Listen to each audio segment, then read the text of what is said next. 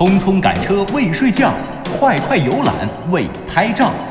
除了一把纪念品，回家啥也不知道。历史也是知识，观点也有笑点。欢迎您收听小型对谈脱口秀，藏也藏不住。我是刘迪川，坐在我身边的依旧是小东。各位好，我是李晓东。哎，最近天气不错啊，恰逢是出游的好时节，对不对？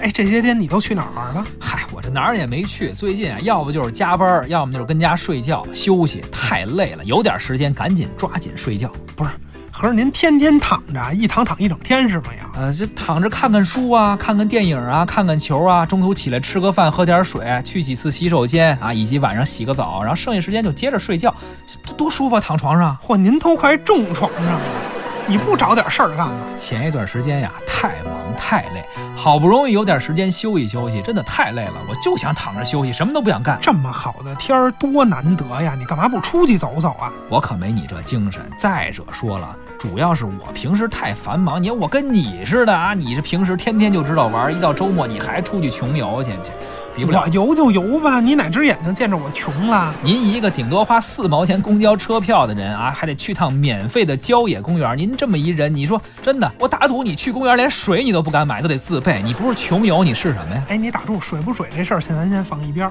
就说这四毛钱，哎，你给我四毛钱买票去啊？四毛钱单程，往返不得八毛？哎好，您可吓着我了，您真大方，您您还往返呢，您再说了，非得坐公交吗？骑自行车不行吗？最近天儿也不热了，我准备骑车去公园了。八毛钱您都不舍得掏，你是真的，我又高看你了，真的。你打住什么？你说这话我就不爱听。我是那在乎八毛钱往返公交车票的吗？我是支持绿色出行、绿色环保、低碳生活。那我还买瓶水呢，我说的好像您能买得起自行车似的，您还绿色低碳，你你你买得起自行车吗？我你不用买共享单车，你知道吗？共享单车，共享单车那租金也不比公交车票便宜，往返两块钱起步，你以为呢？啊，现在马路上这些共享单车，这这这不是随便骑，还要钱啊！多新鲜呢！不光要你钱，还二百多块钱押金呢。哦，这个，哎，其实啊，说起来，我觉得坐公交车这种方式还真的是非常方便。哎，我倒不是说我图便宜啊，主要是公交车上它热闹，我这人好交朋友。看见你，我就能想起那帮穷游的驴友啊！最近几年特别流行，网上老有帖子说分享自己穷游的经历，真的令人难以想象。比如什么，那标题都吓人啊，说两千块钱游川藏线一个月，你这这这两千一个月，啊，两千现现在可不行，那是当年，这都不算本事。后来说八百就能游，什么八百川藏线，再后来八百都不行了，有人说二百块钱就把这线玩下来了。二百，我，这比咱俩会过多了。等会儿啊，没我就你，更有甚者，我跟你说，最后直接玩俩月，不仅没花钱，还赚了五百块钱回来。哎，怎么还赚你钱、啊说是不是？这旅游这是打工啊！别别别，没打工，绝对没打工啊！人家就是纯玩的，纯玩还能带回一堆纪念品来，连纪念品都白来的，还赚五百，你说没打工哦，那我明白了，那是打劫去了。你盼人家点好啊？这这，人家就不能说在旅游的路上说卖卖艺之类的哦啊？，有有才艺，哎，那要是没才艺呢，卖什么呢？那那是啊，那没才艺的卖什么呢？卖香水儿啊，这歌唱多好 是吧？唱得好香水有毒唱得好唱得好你稍微动动脑子想想，不花钱白旅游这种事儿可能吗？啊，你说你出去旅游，离家那么远的地方，路途越远，成本越高，而且危险系数还越大呢。旅游景点这门票还那么贵，是啊，怎么可能千八百块钱就够用了呢？啊，我觉得如今写这种帖子的人啊，多半儿都是博眼球的，赚点击率而已。写的不是游记，写的呢更像是类似于游记的一种小说。我觉得杜撰的成分比较大。对，或许早期写这种帖子的人啊，真有这种经历。可问题是什么呢？你说你出去旅游，成本它就摆在这儿。是啊，你不花钱，不代表它没成本。那这成本最后谁替你出了呢？好心人呗。对呀是不是？你坐车拼车不给钱，你蹭吃蹭喝不给钱，你旅游逃票不给钱，你住店可怜也不给钱，全不给钱。这钱都是别人替你出的。关键啊，问题是你是真穷吗？当然可能是真穷，嗨，可真穷你别旅游去、啊。对呀对不对？我还开不起游艇呢，啊，我还坐不起私人飞机呢，那你别坐呀。是啊，滴川老师还骑不起共享单车呢，不骑不就完了吗？这点我觉得我们都得向你学习。打住吧，别说私人飞机和游艇了，那刘老师坐公交车都挑那没空调的，便宜。露怯了吧？露怯了吧？一看你就不懂。现在北京大多数公交车都装空调了，啊统一价格都是这四毛钱的。不像我们小时候似的，现在能有这好事儿，都空调了。好嘛，我这天天研究，这你不信我，信谁呀、反正就是这意思吧，就是别说什么穷游，没有那白来的便宜。那些所谓穷游的人，究其根本，其实他就是占便宜，想占便宜。是处心积虑的装可怜占便宜，占完便宜还上网上分享占便宜的方式和心得，没错，以此炫耀。哎，做这种事儿啊，我觉得往严重了说，跟骗人真没什么区别。哎，不是说欺骗淳朴的藏民啊，就是欺骗淳朴的网友。是，其实说到旅游之前上网查帖子这事儿，我还真想说几句啊。其实我休息的时候啊，不是说不愿意旅游，主要是为什么老跟床上躺着待着呢？因为旅游吧，我嫌麻烦。怎么讲？不是说旅游的过程麻烦啊，就是说旅游之前我就觉得麻烦。你说跟团不行吧？跟团游那那便宜的宰客啊，那你报贵的呀，别那么抠门儿你。我跟你似的。问题是你说贵的它就不宰客了吗？贵的它该宰客还宰客呀。这倒是，旅游市场这确实问题多多。而且不光是宰客的问题啊，跟团游还有一个什么问题呢？它不自由。即便说它就真是纯玩，不安排购物，那你说那些景点有意思吗？啊，好多地方我想看的，可能他不去，但是他带我去那个，我觉得没意思。整个出去一趟，永远是那三五个景点啊，反正挺没劲的。而且再加上说这跟团游啊，就跟打仗似的，哐哐哐到一个地儿逛一逛，逛完之后上车就是玩不踏实。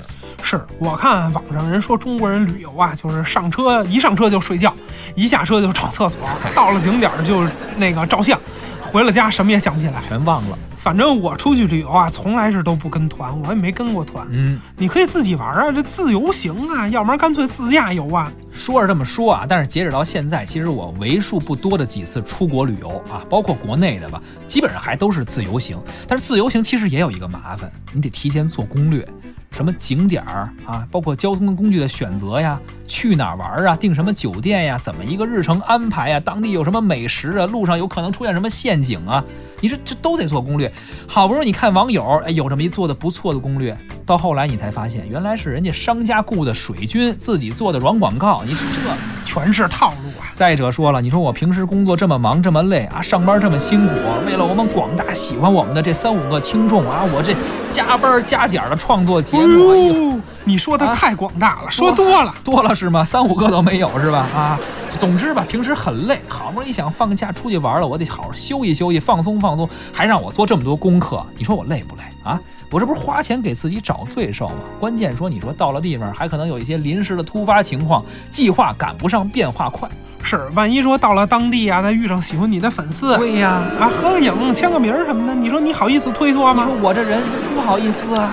那你要是每个人都满足了，都给签了名儿，您这大半天过去了。好嘛，我有那么多粉丝吗？刚才啊，主要是你签名比较认真啊啊，讲究书法的这个气韵。是是是，我就那三五个粉丝，大半天我这字儿写的也太慢点儿了啊！是，查字典呗。好还不认识，话虽如此，我觉着啊，这个不能因为这事儿你就不去旅游了。毕竟旅游又不只是为了获得心情的消遣。我不为了消遣，我为了干嘛去？我旅游？哎，你可以试试从其他的角度去理解呀。啊，啊还有别的角度？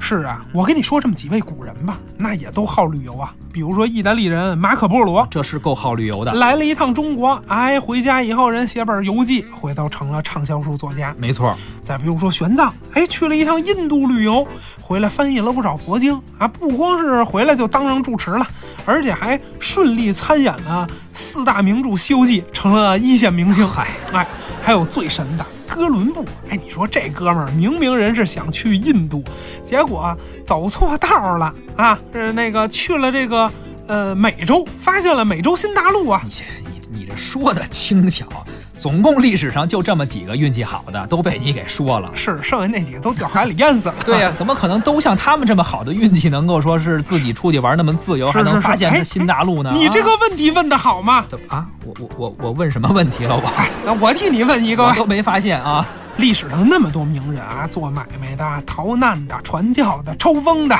哎，别管出于什么目的吧，啊，那么多人出去旅游，为什么载入史册的就这么几个呢？多新鲜！你刚才不是说了吗？多半是半路航海的过程中就掉海里被淹死了。那为什么这几位没死呢？他命大呗，是，但是命大这是不可复制的经验，也不能试验。但是呢，有很多的古代成功的旅游经验是完全可以复制的，而且可以照搬到现代。而且话说回来呀，你现在出门之前翻翻帖子，看看攻略，这个定制定制旅游线路，嗯，做这个旅游计划，包括你总得查查天气预报，看看带什么衣服，要不然说准备准备雨具之类的，啊等等吧这。这这肯定是必须的。别说出远门去旅游了，平时咱出门上班之前也得查查天气啊，看看路况啊。你说我那四个助理每天就帮我干这些，头回听说，你就俩粉丝配四个助理，出门你不尴尬吗？怎么了？我多雇几个助理，我我心里高兴，人多我看着舒坦，成了，热闹了，成，了，成了，甭管谁替你干吧对啊不对啊？这些事儿都是旅游前的必要的环节，准备工作嘛。是啊。而且这些事儿古人也都全会哎干。，你等会儿吧。古人旅游之前也上网查帖子，也看天气预报。他们有没有助理我不管，问题是那会儿可没网络，是是查什么呀？不光干这个，人家还得办签证、办旅游护照你呢。等会儿吧，咱一个一个说吧。嗯你说这些古人，这都去年才做古的呢啊！去年两三千年前就这样了。哎，得了，就你这样是没法出去旅游了，这旅游经验完全就没有啊。今天这期节目，咱们就聊聊中国传统的旅游经验，也让你出门之前也学习学习。行，你先等会儿，你先等会儿，我把我那四个助理叫来，让他们也学习学习，听听，受教一下，以后给我好好弄弄。我们说好绝不放开相互历史也是知识，观点也有笑点。古人旅游前必做什么？古人预报天气主要靠啥？甲骨文的卜辞究竟怎么写？这个大千世界任你游，旅行手册莫离手，藏也藏不住古代旅游全攻略，当代度假不求人。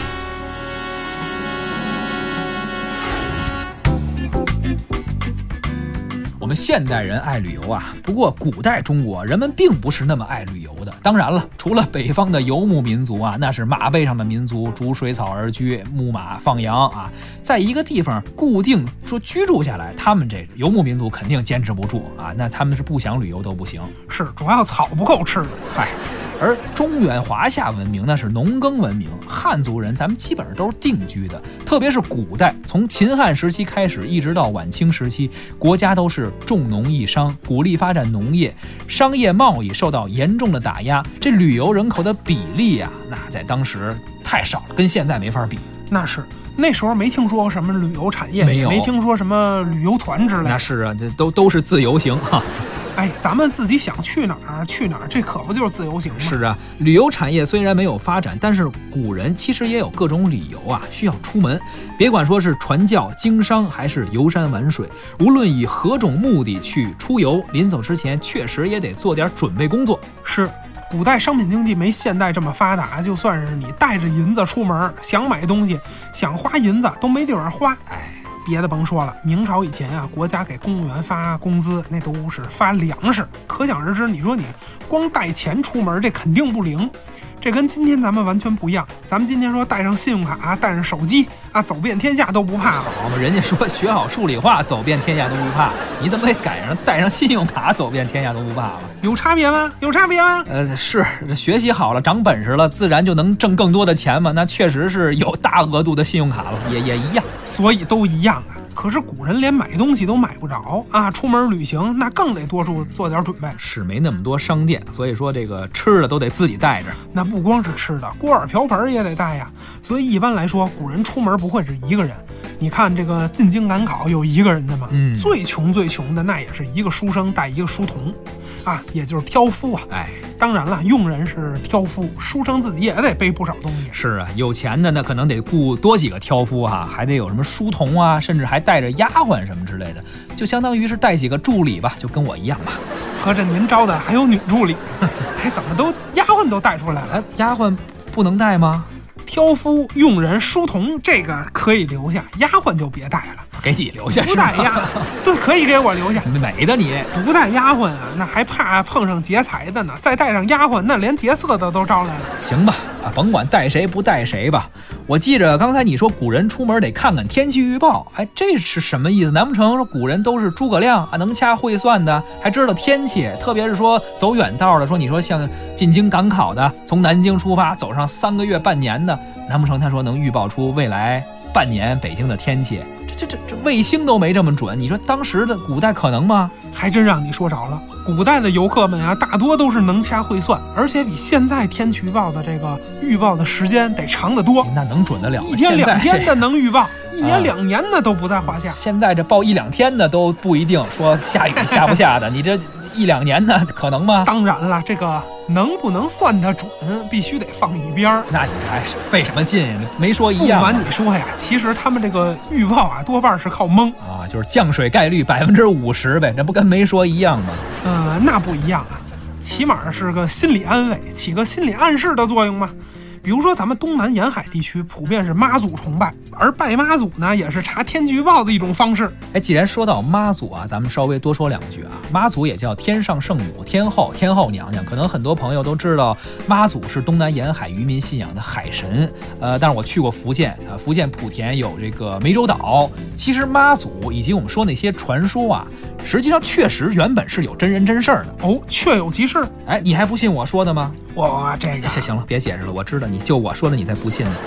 咱们这样直接听段介绍吧，他说的你肯定信，哦哦哦，您这又有备而来了。你老不信我呀？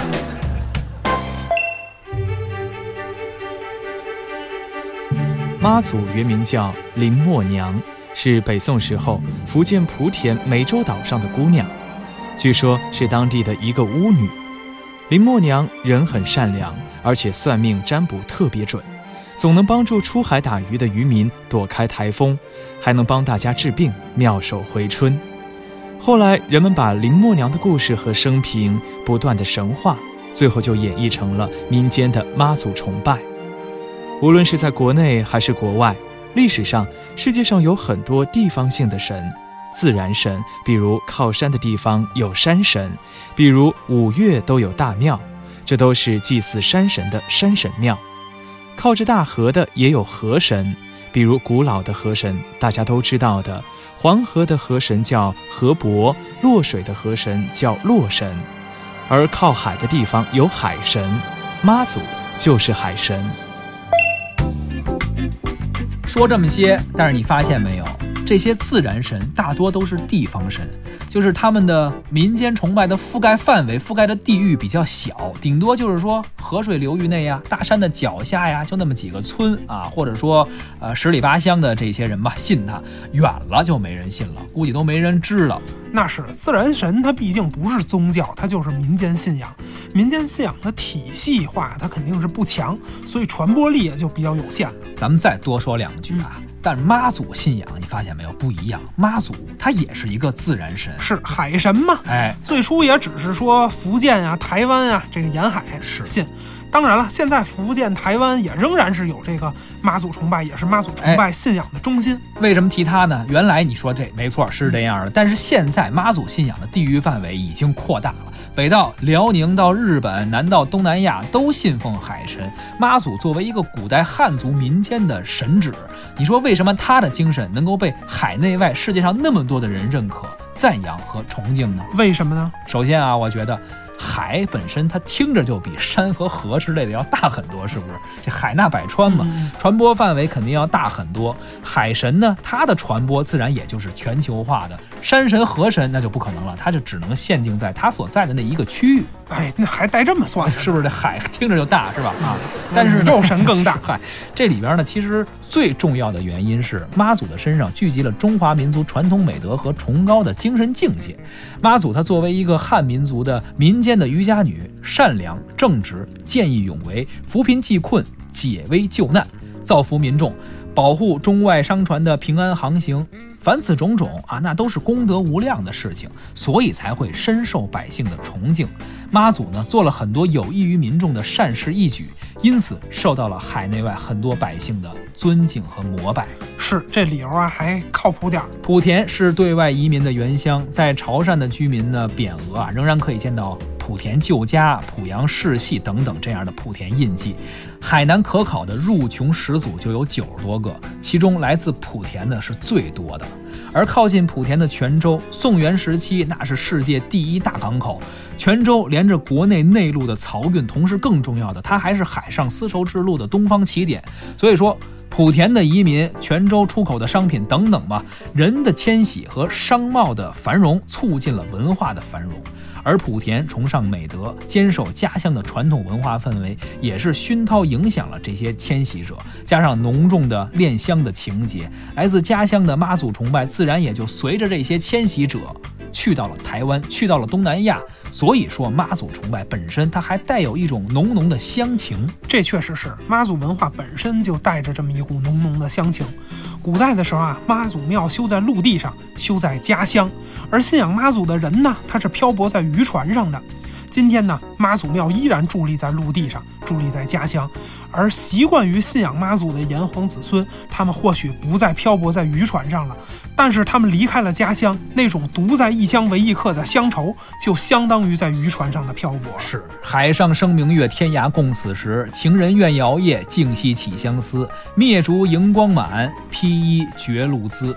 不堪盈手赠，还寝梦佳期。同样的文化，同样的信仰，也是海峡两岸同胞最牢固的情感纽带。哎，没错。但是咱们怎么说的妈祖了？呃，不是说拜妈祖天气预报吗？古人出行之前得对对查天气。对对对，咱们还说回古人这个旅游之前怎么就有天气预报了？是，继续说。古代渔民捕鱼啊，出门之前都去拜妈祖啊。这个妈祖庙呢还能抽签儿，当然了，准不准的这得看你个人的命了。看人品呗，但起码说这庙里人是提供这项服务的。那现代的渔民那都有天气预报，那出门都带着海事卫星电话呀、什么电台呀，还有 GPS 什么的，那都不需要说妈祖抽签来预报天气了。但是拜妈祖庙，顺便抽一支签儿，这已经成为了一种民俗，大家都会去拜一拜。虽然没人信他的天气预报了，但是妈祖和他的天气预报已经深深地根植在了我们民族文化的血液当中。说半天，原来古人出门之前查一年之后好几千里外的天气预报，你说的是抽签儿啊？就是说去妈祖庙抽签儿，这这。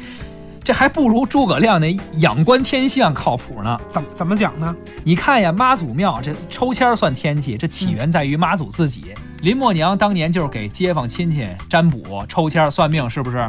大家都抽这一套签儿，这太套路了，这全全是这。你诸葛亮夜观天象，好歹给你说出点什么来呢？他这不就是一抽签儿，一点人性化东西都没有啊！所有人都抽一套签儿，太套路了啊！你这说这个，我一下想起咱们就跟高中啊，包括上大学的时候，班里老有那么一两个同学说会算命，拿扑克算命，要么还有一些看手相的。我估计你可能特爱看手相。然后呢，别管男生女生，经常有一群人就特别迷他。哎，不要崇拜哥，哥绝对不会随便跟你说。我就说你爱看这个吗？啊，我发现了，但凡是小姑娘喜欢的，什么解梦啊、星座呀、算命啊，你你都玩特溜啊。哎，也不能这么说吧。解梦，咱们去年讲过。星座嘛，以后咱要有机会啊，也可以聊聊占星术。你真懂这些？嗨，这个略知一二吧。那咱还说古代人出门之前如何预报天气啊？除了抽签儿，除了诸葛亮那种仰观天象，就刚才说占星。其实最古老、最神奇的天气预报应该是卜筮。卜筮，啥叫卜筮啊？卜筮嘛，就是最古老的这个占卜术了，灵龟占卜。去年咱们节目里啊也简单说过啊，是就是用石头把龟壳给凿出一个洞，然后往洞里边塞一种野草啊。是这种野草啊，一定是那个晒干了的野草。野草的名字叫湿草，哎，说起来挺拗口的。是，到底是干的还是湿的呀？草是干的，但名字叫湿草。是，呃，然后该干嘛了？把湿草啊塞进龟壳的这个钻孔里面去烧。那用火把烧这龟壳，龟壳不就烧干了？嗯，烧干了它就烧裂了。是。那这样呢，人再根据这个龟壳的裂纹来判断吉凶。嗯，这种占卜的方式啊，叫灵龟占卜，古人叫卜筮。我们大家都熟悉甲骨文啊，其实就是说这个过程。刚才我们说这个占卜的这个过程。其实就是用甲骨文来记录的。嗯，同样，甲骨文之所以被发明出来，也是因为，嗯，古人是习惯于占卜，是喜欢占卜，在这个过程当中，他才衍生出了甲骨文这么一种最早的文字我。估计大家可能也没听明白，听你这么说，是说不清楚了。我觉得是不过呢，现在咱们这么说虽然是说不清楚，但是下半年啊，我会出一本新书，还是写吧。主标题叫“龟藏”，就是乌龟的龟，捉迷藏的藏；副标题叫“藏在龟壳里的甲骨文和占卜中国”，在商务印书馆出版。未来将会是一套，这是这一套书当中的第一本儿。有兴趣的朋友可以这个支持一下我。行，估计大家也没什么兴趣，所以咱还是说点别的吧，说点感兴趣的吧。小东老师，你太诚实了，你太实在了。你就想着到时候送我一本就行了啊。然后咱赶紧说正题啊。我插一句啊，你这么想要我这书呢？嗯，我平时工作的时候吧，喜欢把电脑的显示器垫高一点。你好也知道，，我们还是说回古人出门占卜天气。这个卜筮跟天气有什么关系呢？是啊，有啥关系呢？那当然是有关系啦。殷商时期负责占卜的这个人，祭司，名字叫什么呢？叫真人。真人占卜就是很多这个呃占卜的内容啊，这个都和天气有关。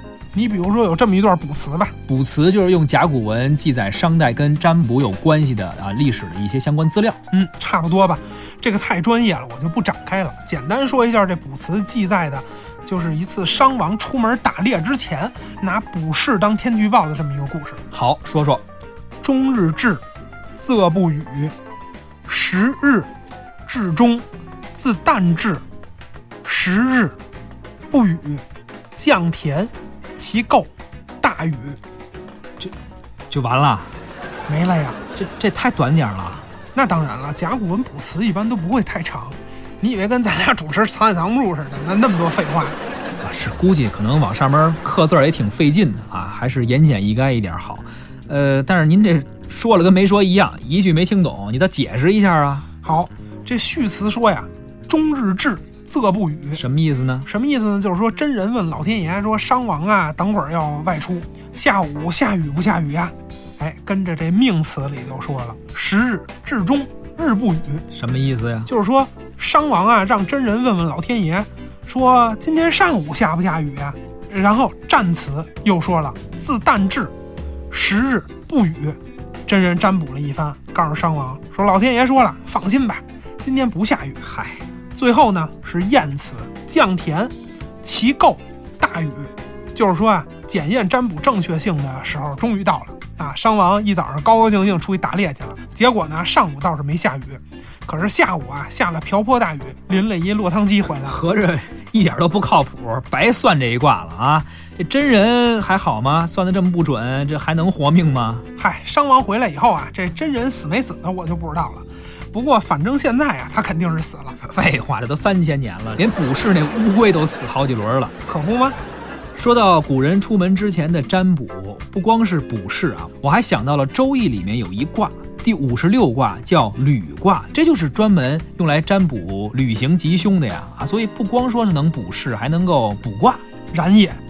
反正这个古人出门之前占卜啊，这个占卜天气啊，占卜顺不顺利啊，是吉是凶啊，具体占卜的方式啊，这个多种多样。嗯反正总有一款适合你。啊，是，反正占卜了半天，也就是图个吉利，该下雨啊还是得下，您算不出来。那是，得了，说了这么半天，看起来古人出门之前想通过占卜来实现天气预报这件事儿，真的是一点都不靠谱，顶多顶多了啊，就是图个心理安慰。是那古人旅游出门之前，究竟还要做哪些靠谱一点的准备工作呢？肯定是有的。今天咱们就不说了，因为时间差不多了。下期节目我们接着跟您聊古人旅游出门之前有哪些必不可少的准备工作，看看这些工作对于咱们今天的人来说，这些即将出门旅游的人来说，能不能有一些实质性的帮助？同时也提醒您啊，出远门还是得关注天气。现在这个科学进步了，有技术手段让我们每个人随时掌握天气变化呀。呃，看天气预报能能能准吗？我可是被骗过好些回了啊！准不准的，图个心理安慰啊。嗨，都一样是吧？行了，今天的节目就是这样，也欢迎您关注我们的微信公众号“藏也藏不住”，获取更多精彩内容。主持人李晓东、刘迪川代表旁白演播，陆凯、张倩、贾楠，感谢您的收听，下期再会。再会。终于下班了，嘿，我一想啊，咱试试你说那什么共享单车吧，你你告诉我怎么用？哎，哎您您不怕花钱了啊？今儿啊不太合适，天儿有点阴，我建议咱就别骑车了。一会儿你说真下雨，咱走半道上，你这坐车吧。不能不能，我这出门之前都算好了，占卜过了，不会下雨的，放心。啊，你还会算这个？我研究这个灵嘛？保证灵，专业的，信我。走，行，